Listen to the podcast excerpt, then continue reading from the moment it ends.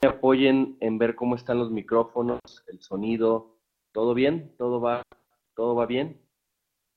Me dice Santi que todo va muy bien. Este, bueno, primero que nada, agradecerles por seguir aquí al pendiente de los temas que, eh, damos a conocer en Anafiné Universitario. Y bueno, ya nos hacía falta regresar, ya extrañamos el programa. Eh, siempre es muy bueno andar por aquí compartiendo eh, algunos puntos de vista y también recibir retroalimentaciones. Y hoy tengo el honor de presentar un gran tema que es planeación del, del patrimonio familiar. Eh, realmente quiero decirlo y quiero agradecerle al maestro Alfonso Favela, que fue quien eh, aportó más a eso.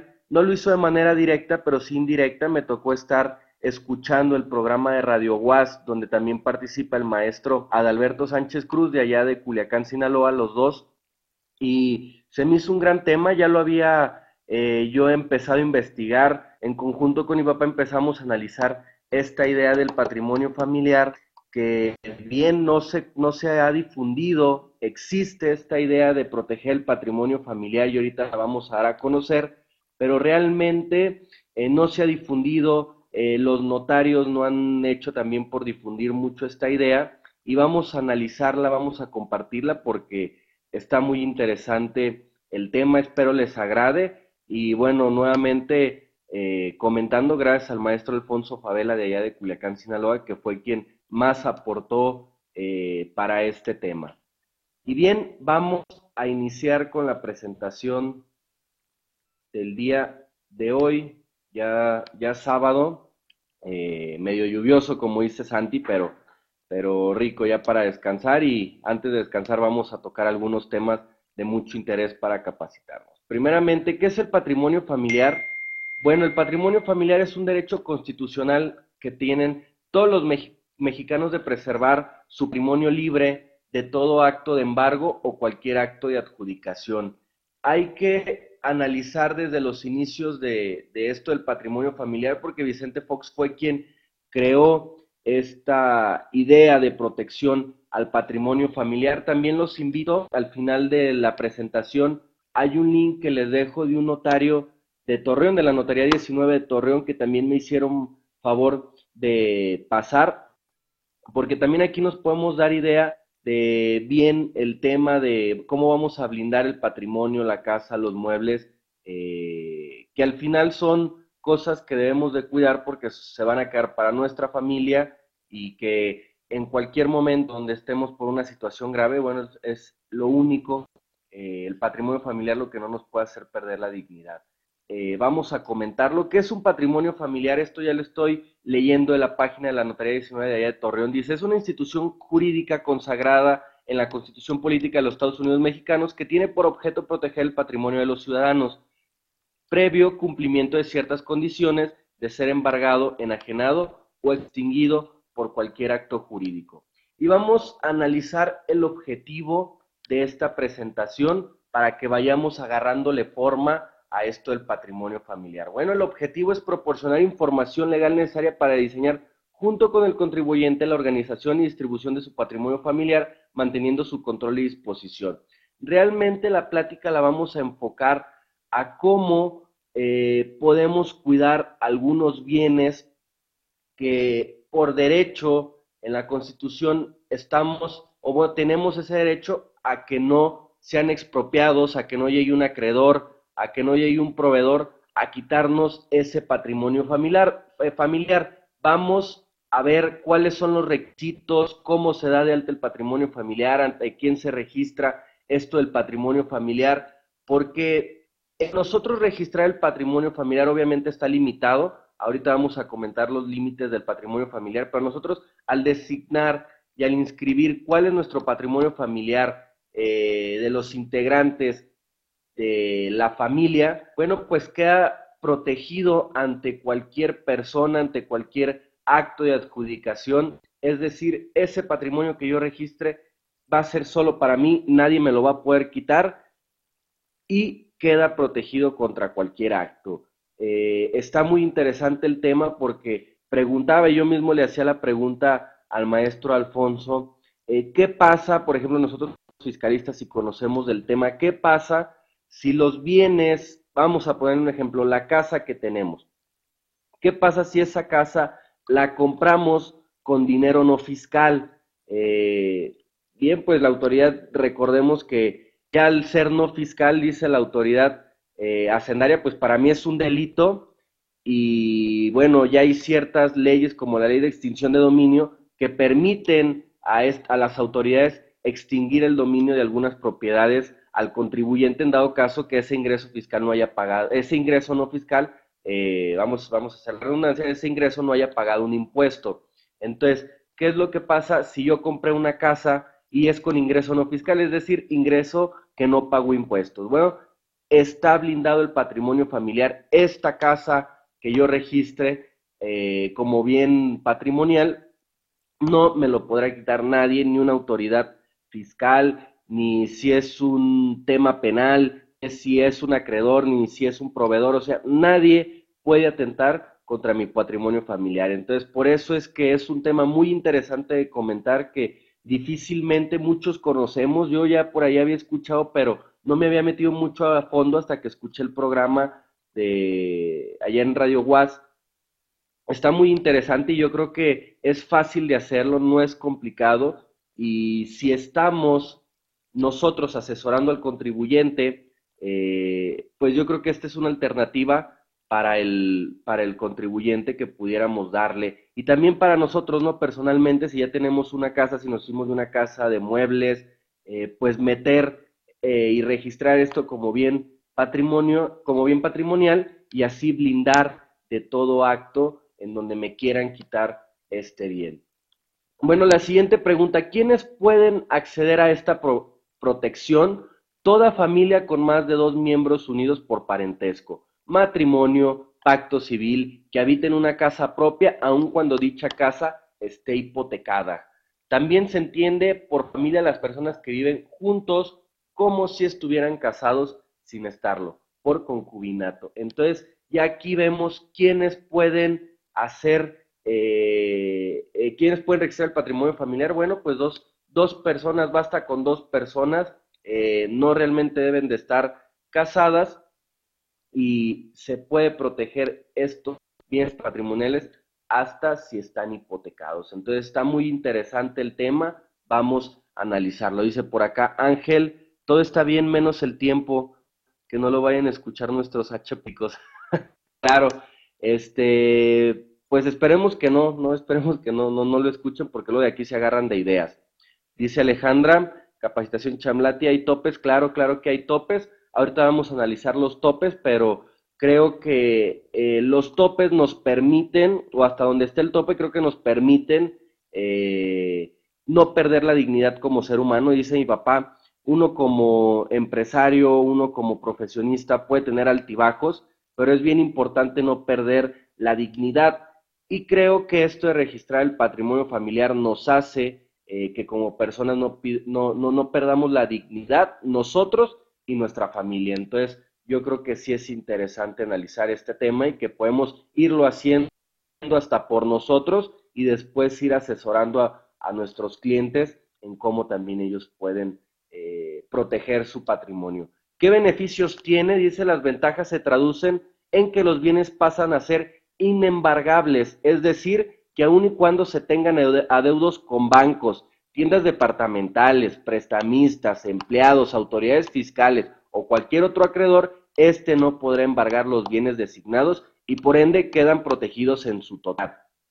Es decir, si nosotros ya tenemos un patrimonio familiar registrado, ¿qué va a pasar en dado caso que muchas de estas famosas eh, que luego hacemos compras y nos marcan eso de las 3, 4 de la mañana que, oye, que si no pagas te voy a embargar, o los proveedores que marquen y que te van a embargar, eh, las autoridades fiscales que te van a quitar la casa. Bueno, pues con esto blindamos que cualquier acreedor, cualquier eh, jurídico nos impida embargar nuestras propiedades. Es decir, las propiedades quedan 100% blindadas para esta familia o para quien se registre este patrimonio eh, familiar. ¿Cómo protejo mis bienes?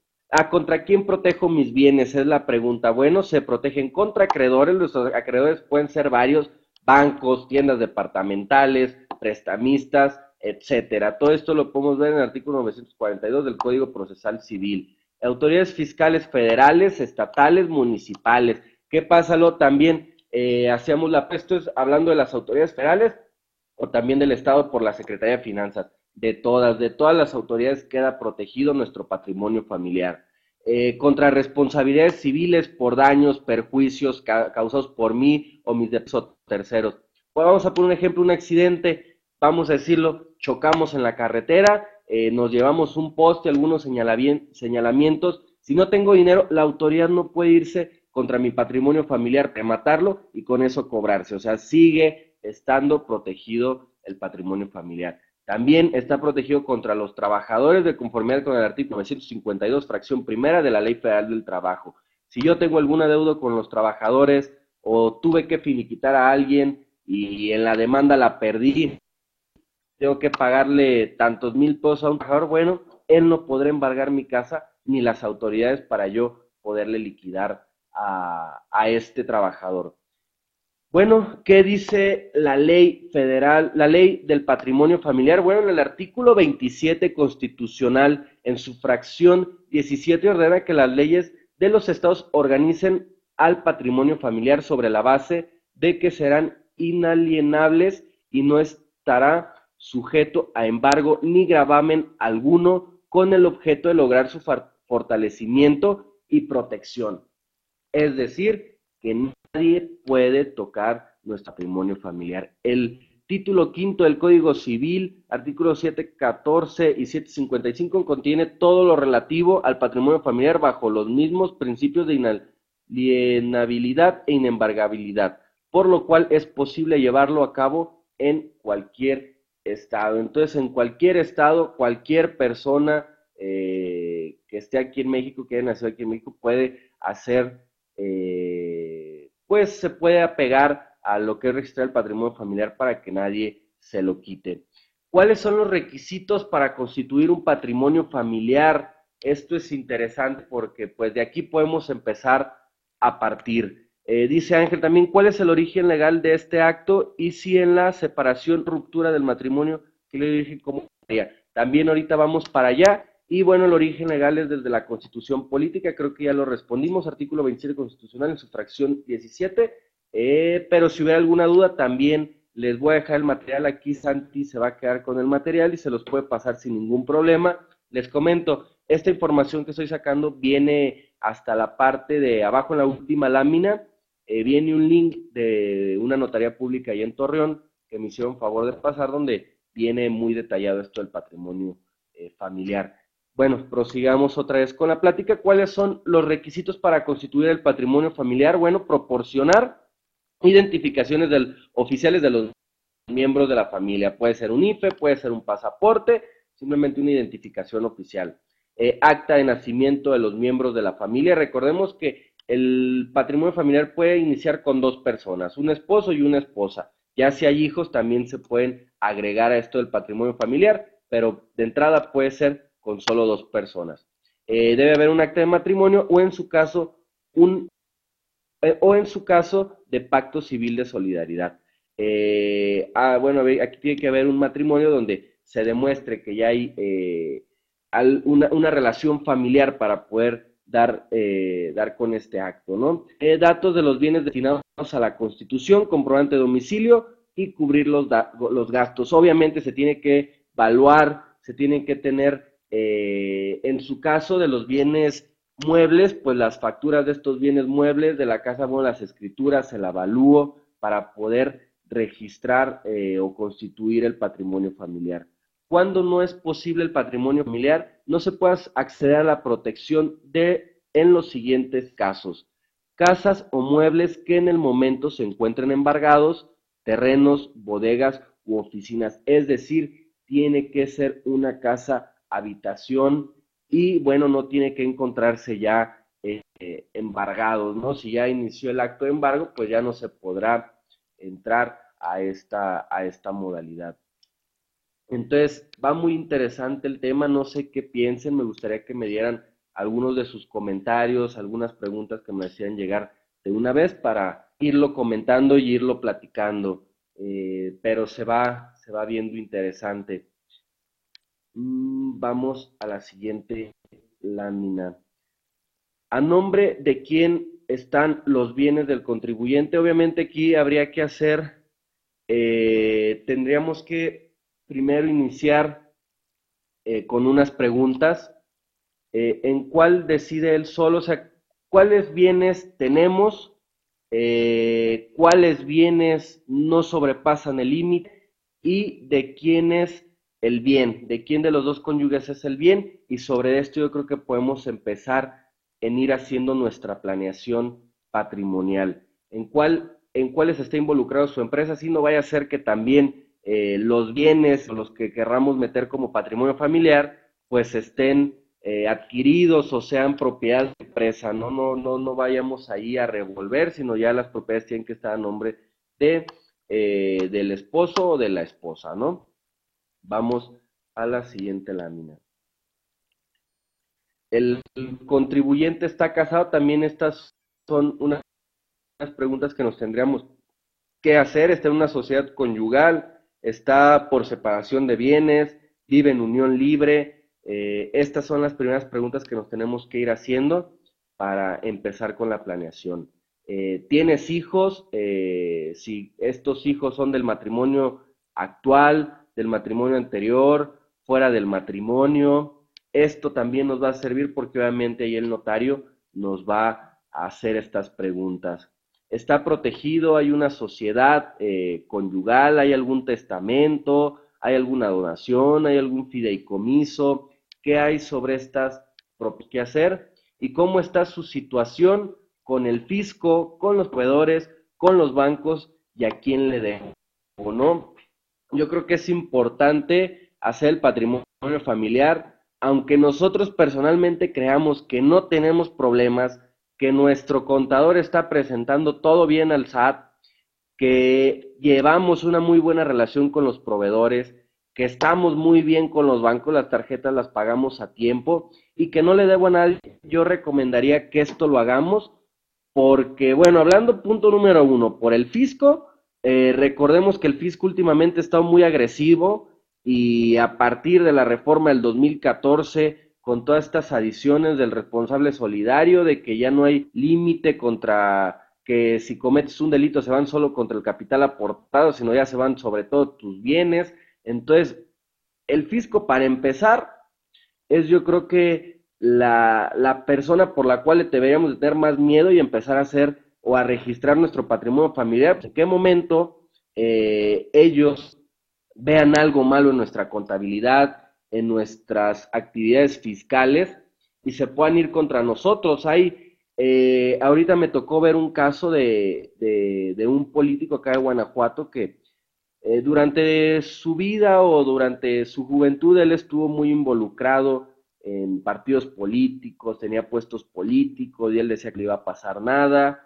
Y bueno, ya ahora que él perdió todo, su poder político que dejó de estar eh, pues en el rol de jugar ahí a, la política, eh, perdió todo su poder y hoy tiene broncas con el fisco. Cuando él en aquellos tiempos decía que no le iba a pasar nada, que si le iba a pasar algo él tenía con quién resolverlo.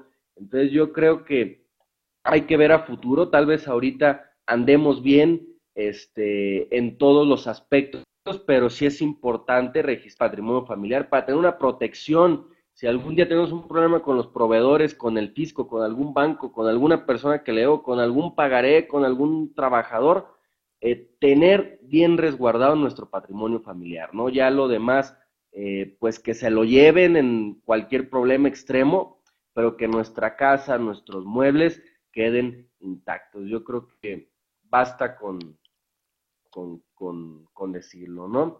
En el artículo 40, bueno, vamos al Código Fiscal de la Federación, en el, artículo 40, 145 y 155 señalan los bienes que son propiedad del contribuyente susceptibles de aseguramiento precautorio, de embargo precautorio y de embargo. Entonces, otras, eh, aquí dejo algunos artículos para que veamos que si hay que tener cuidado con el SAT, y que si tal vez andamos bien con los proveedores, con los trabajadores, no tenemos deuda, bueno, mejor eh, registrar nuestro patrimonio familiar porque no sabemos en qué momento se nos aparezca el Satanás, ¿no?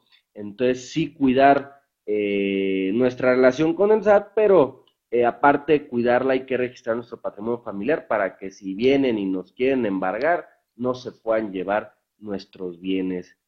Dice Silvia, ¿cómo lo También vamos para allá, más adelantito lo vamos a comentar.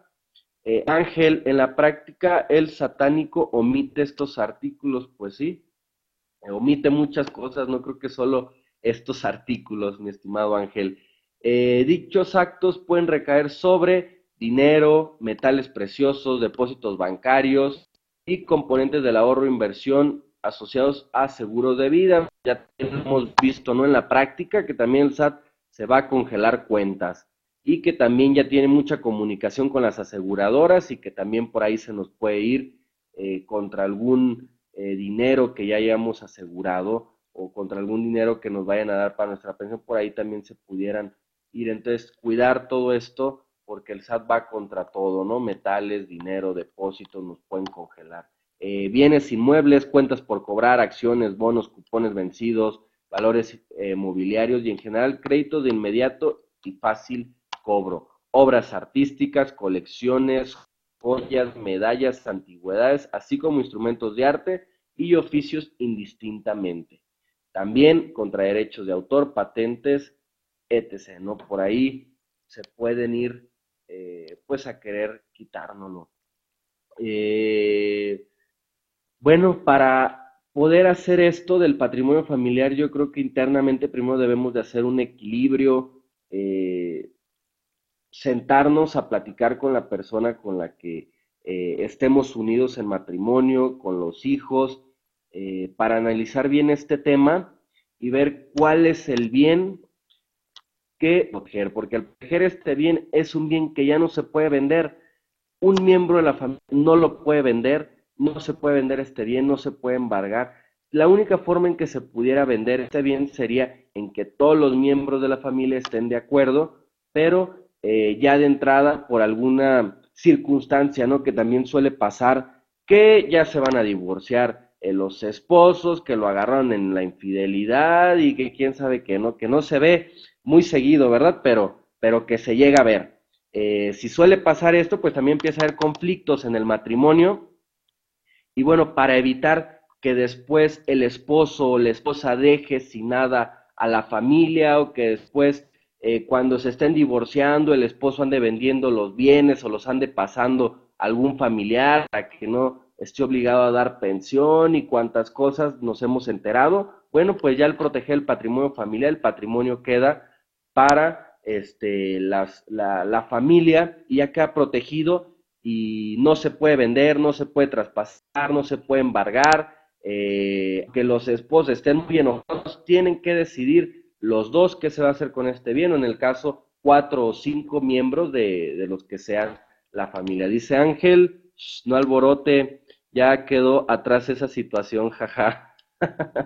este, bueno, pues ahí son algunos de los ejemplos que se pueden dar y que son de los beneficios que nos permite proteger nuestro patrimonio familiar contra cualquier problema que tengamos en nuestro matrimonio o contra eh, cualquier acreedor o hasta con el fisco, ¿no? Ya lo hablamos. Capitulaciones matrimoniales, acuerdos celebrados entre los esposos. Obviamente también tenemos que hacernos algunas preguntas. Eh, hay una eh, la sociedad conyugal o la separación de bienes, reglamentar su administración y, disolución. Es importante saber si la sociedad conyugal está por separación de bienes, si o, o cómo está, ¿no? Y, y si está por, por una sociedad conyugal, bueno, hay que reglamentar su administración y su disolución para no tener ningún conflicto, que siempre hasta por, eh, por beneficios fiscales, eh, yo siempre lo he recomendado y, internamente sí lo haría, eh, yo me casaría por separación de bienes, jamás haría una sociedad conyugal, sino por separación de bienes y cómo proteger a la familia, bueno, con esto, ¿no? registrando el patrimonio familiar, yo creo que con eso nos evitamos muchos problemas y, este, y, queda protegida la familia, ¿no? Sociedad conyugal no forma parte, excepto si se acordó otra cosa en las... A ver, déjame regresar, creo que me... Ah, en la sociedad conyugal, ¿qué no forma parte, excepto si se acordó otra cosa? ¿Qué es lo que no forma parte en una sociedad conyugal? Esto es, esto es bueno tenerlo eh, o comentarlo. Los derechos de autor y las propiedades industriales que pertenezcan a uno de los cónyuges. Esto no puede ser propiedad eh, o, no puede estar en una sociedad conyugal. Eh, por separación de bienes comprende los bienes que sean propiedad de los cónyuges y los adquiridos después del matrimonio, tal y como se especifique en las capitulaciones matrimoniales. También puede hacerse régimen de cambio de régimen patrimonial, claro que pudiéramos ahí hacer la modificación. En un matrimonio los alimentos ¿Qué pasa? Los padres están obligados a dar alimentos a sus hijos. Es un derecho preferente de los cónyuges concubinos, hijos menores de edad o mayores incapaces sobre los ingresos y los bienes, quien tengan a su cargo el sostenimiento económico de la familia sin afectar la conservación de la fuente de ingresos. Pueden asegurar los bienes para hacerlos efectivos, lo que se hará por cualquier medio de garantía regulado por la ley o por cualquier otra. Bueno, aquí ya nos estamos metiendo en dado caso si hubiera algún conflicto entre los esposos, ¿no?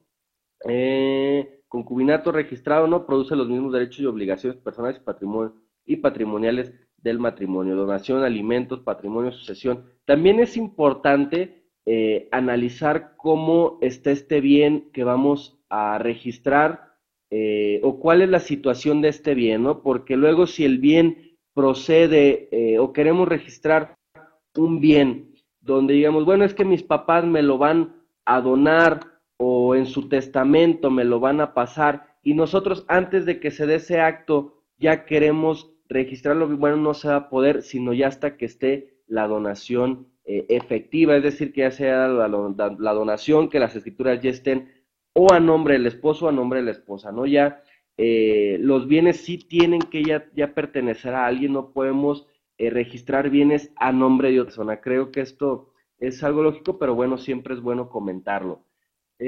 Vamos más adelante para comentar algunos temas. Bueno, nos preguntaban el límite. ¿Cuál es el límite eh, del patrimonio familiar? Por acá no lo, creo que me lo preguntaba Silvia, Silvia del DF.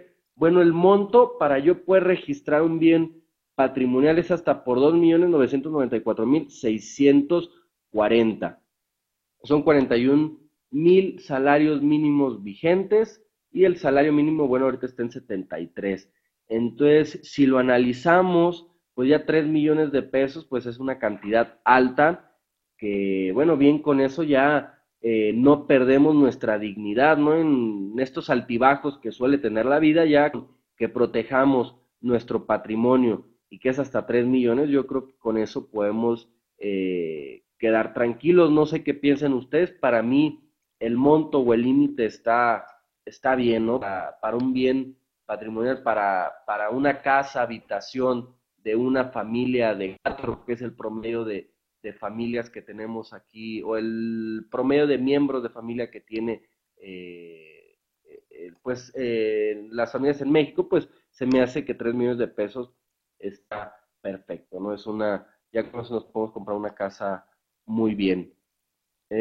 Para el común de las familias está bien, dice aquí Ángel. Yo también creo que para el común de las familias está perfecto. ¿Quién lo puede constituir? Los padres juntos o separados. Ya si, por ejemplo, los papás están separados, eh, pero bueno, al final quieren ellos cubrir un patrimonio, quieren dejarle algo a sus hijos blindado, o también lo pueden hacer los padres juntos o separados pueden hacerlo, los miembros de las familias constituir eh, un patrimonio familiar. Los cónyuges o concubinos sobre sus propios bienes, quien dé alimento a ascendientes o descendientes, tutor cuando administre bienes menores e incapaces. Entonces, ya también lo habíamos comentado, ¿quiénes pueden constituir? Bueno, a partir de dos personas, y bueno, aquí ya especificamos un poco más. Eh, ¿Cómo se constituye? Preguntaba Silvia. Aquí vamos a, empezar con el tema. eh, voluntariamente se puede constituir en forma forzosa cuando haya peligro de que el deudor alimentario pierda sus bienes por mala administración, dilapidación, prodigalidad y los, los acreedores alimentistas, tutores o ministerio público judicialmente puedan exigir la constitución. Entonces, hay dos formas, dicen que por las buenas o por las malas, ¿no? Pero eh, yo creo que es algo interesante hacerlo, aunque luego los papás tengan conflictos o el matrimonio no llegó a buen puerto, es importante siempre dejarle algún bien a los hijos, ¿no? Porque al final, eh, pues nosotros los, los, nosotros los trajimos al mundo, entonces, lejos de los problemas que puedan tener los papás, es importante dejarle algo a los hijos. Este, entonces, en forma forzosa también se puede hacer cuando haya peligro de que el deudor, en este caso puede ser el papá o la mamá, pierda sus bienes por mala administración, o sea que muchas veces nosotros estamos administrando un negocio y no, no queremos ver la realidad de que el negocio va para abajo, bueno, pues aquí forzosamente a través del Ministerio Público, eh, judicialmente pues, se puede exigir la constitución del patrimonio familiar para que no pase esto, ¿no? Tengo algo muy presente, un ejemplo, eh, mi abuelo, yo, mi bisabuelo, el papá de mi abuelita, eh, él en una apuesta, él era rebocero aquí en León hace ya muchísimo tiempo, en apuestas él tenía muchos problemas con las apuestas, bueno, en una apuesta llegó a perder su empresa, su casa, después de perder su empresa y su casa, eh, le dio un paro cardíaco y se murió. Y dejó solos a mi abuelita y a los hermanos de, de mi abuelita, ¿no? bueno, su mamá en este caso se tuvo que ir al DF y, empezar una nueva vida, ¿no? Pero yo creo que ya con la protección del patrimonio familiar podemos evitar todo este tipo de cuestiones, de que si fue por una apuesta, por una mala administración, por algún acreedor, etc. cosas, ya queda protegido un patrimonio familiar por para cualquier cosa ya dejamos eh, mínimo una casa a nuestros seres queridos, ¿no? ¿Quién lo administra? El familiar que lo constituyó.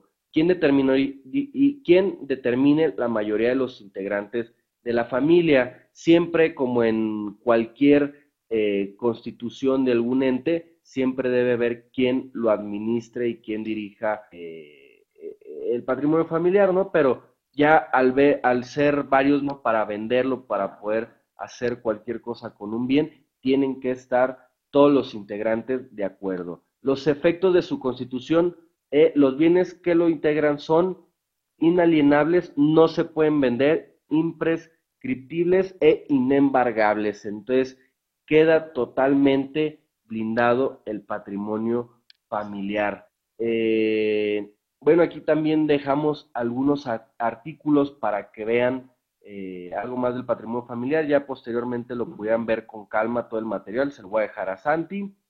Eh, las leyes locales organizarán el patrimonio de la familia, determinarán los bienes que deberán constituirlo sobre la base que será inalienable y no será sujeto de, embargo ni gravaben ninguno. Entonces ya aquí podemos meternos un poco más a eh, leer más sobre el patrimonio familiar. Está muy interesante el tema, yo ya que internamente eh, buscaran eh, algo más de información, para que igual empezáramos nosotros a constituirlo personalmente y luego empezar a asesorar a nuestros clientes en también que registren su patrimonio familiar. ¿Ante quién se constituye? Bueno, ante un juez o ante un notario público, que es lo que comentábamos. Una gran problemática hoy en México es que los notarios públicos no realzan este tema que es muy importante, eh, como registrar el patrimonio familiar. Entonces, creo que por ahí los notarios pudieran empezar a darle más difusión a lo que es el patrimonio familiar, porque hay mucho que ellos este, difunden como escritura, como contratos, este, etc. cosas, ¿no? Pero esto, el patrimonio familiar, se ha dejado mucho de lado y aquí estaría bien que si los notarios no lo van a hacer, bueno, nosotros lo empecemos a hacer. Causas de extinción cuando los beneficiarios dejen de tener derecho a percibir alimentos, es decir, cuando los hijos ya cumplan la mayoría de edad. Cuando la familia deje de habitar la casa por más de un año, esto es importante comentarlo porque la casa, habitación que se registró no debe estar desocupada por la familia. Cuando se demuestre gran necesidad o, notoria utilidad para la familia cuando los bienes se expropien por causas de utilidad pública. Son las únicas causas de extinción para el patrimonio eh, familiar. El orden de protección son los actos de protección y de urgente aplicación en función de los intereses superiores de la víctima y son fundamentalmente precautorios y cautelares. Se solicita por causa de violencia familiar, ¿no? También aquí ya nos metemos a otros temas. Pero bueno, ya para finalizar les dejo aquí el link de la Notaría Pública 19 de Torreón, que también me hicieron llegar un, un amigo que trabaja ahí en la notaría, donde ustedes podrán informarse un poco más pero yo les recomendaría que se acerquen a su notario de confianza y empiecen a ver esto. Es algo muy fácil, no es muy costoso y yo creo que está al alcance de todos para proteger el patrimonio de nuestra familia y que en cualquier altibajo de, la vida, pues no perdamos eh, la dignidad y mínimo tengamos una casa donde llegar, una casa donde dormir y una casa en la que podamos comer. Bien, esto es todo por el día de hoy. Eh, ojalá les haya sido interesante el tema. Para mí fue muy interesante, gracias al maestro Alfonso, lo vuelvo a comentar, Alfonso Favela de allá de Culiacán, Sinaloa, y también al maestro Alberto Sánchez por compartirme el material y por estos eh, programas que ellos hacen allá en Radio UAS, que son interesantes escucharlos y son temas eh, pues muy interesantes. Dice Ángel, más que la dignidad, la tranquilidad, Master. Claro que sí, la tranquilidad eh, de ya poder blindar ese patrimonio y que nadie eh, nos lo pueda quitar. Eh, antes de ya despedirme, quiero agradecerles a todos ustedes por estar por aquí escuchándonos. Gracias, Ceci, Chema, Ángel, Felipe, Mario, Mirella, Olmedo, Silvia, Veracruz Unido, Santi, al maestro Miguel Chamlati, y esperemos que, le, que les haya servido el tema y que podamos seguir aquí por mucho tiempo para seguir compartiendo eh, información. También les, les agradecería que me mandaran sus comentarios. Eh, si hay algún tema de interés, que lo, comenté, que lo comentemos. Dice Veracruz, saludos a Felipe allá por Loma Bonita. Eh, bueno, pues muchas gracias a todos. Ya regresamos otra vez a Nafinedo Universitario y vamos a darle con todo para seguir creciendo esta cultura fiscal y que se siga difundiendo. Muchas gracias a todos, Miguel Charlati, a Santi, gracias por la oportunidad y quedamos a la orden y nos vemos el próximo fin de semana.